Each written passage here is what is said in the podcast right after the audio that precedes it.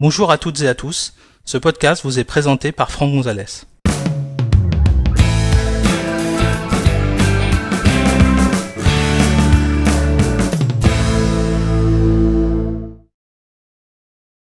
Dans cet épisode, nous allons découvrir comment supprimer des destinataires précédents dans l'hypothèse où vous seriez trompé d'adresse euh, au moment de la saisie pour envoyer des mails et que euh, finalement à chaque fois que vous rédigez un nouveau mail, votre ordinateur essaie désespérément de se connecter à une adresse qui n'existe pas, enfin tout au moins de pré-remplir une adresse qui n'existe pas.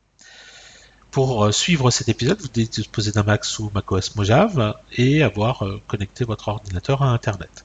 Sachez que cet épisode a été réalisé sur un iMac Intel Core i5 à 2,9 GHz, fonctionnant sous macOS Mojave version 10.14.3.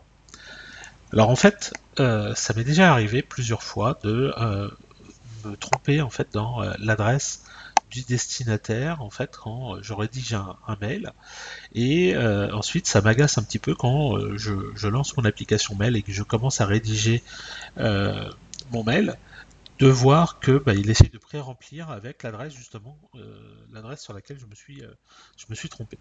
Donc en fait, il y a un moyen très simple hein, euh, de supprimer les destinataires précédents.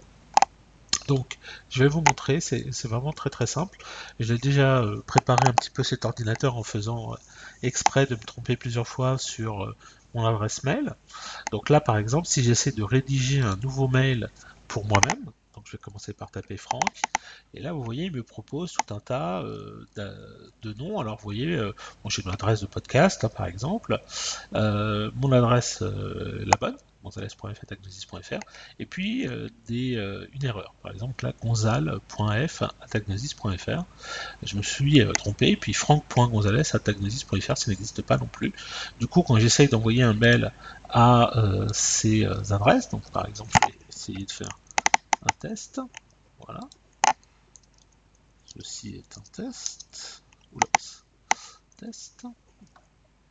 J'ai immédiatement, normalement, une erreur. Voilà, impossible d'envoyer le message via le serveur.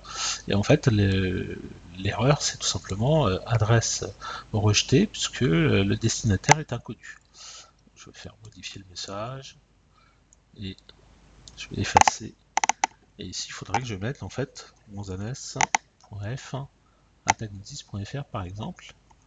Et là, ça devrait pas. Vous voyez là, tout de suite, on la différence.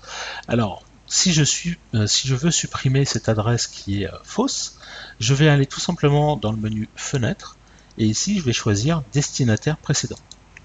Et dans Destinataire précédent, je trouve en fait les euh, adresses que j'ai utilisées. Alors par exemple, ici je vois le gonzales.f gonzal.f donc je vais le supprimer.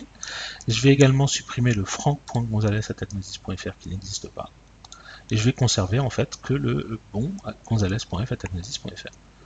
Voilà. Et si je fais maintenant rédiger un nouveau mail et que je commence à taper, bah, vous voyez tout de suite. Alors évidemment toujours mon adresse euh, podcast hein, que je relève pas, hein. c'est une adresse juste pour faire les, les podcasts, et la bonne cette fois-ci. Voilà on va l'appeler test 2 hein, par exemple. Et c'est toujours un test. Et je fais envoyer, et là vous voyez, ça marche du premier coup.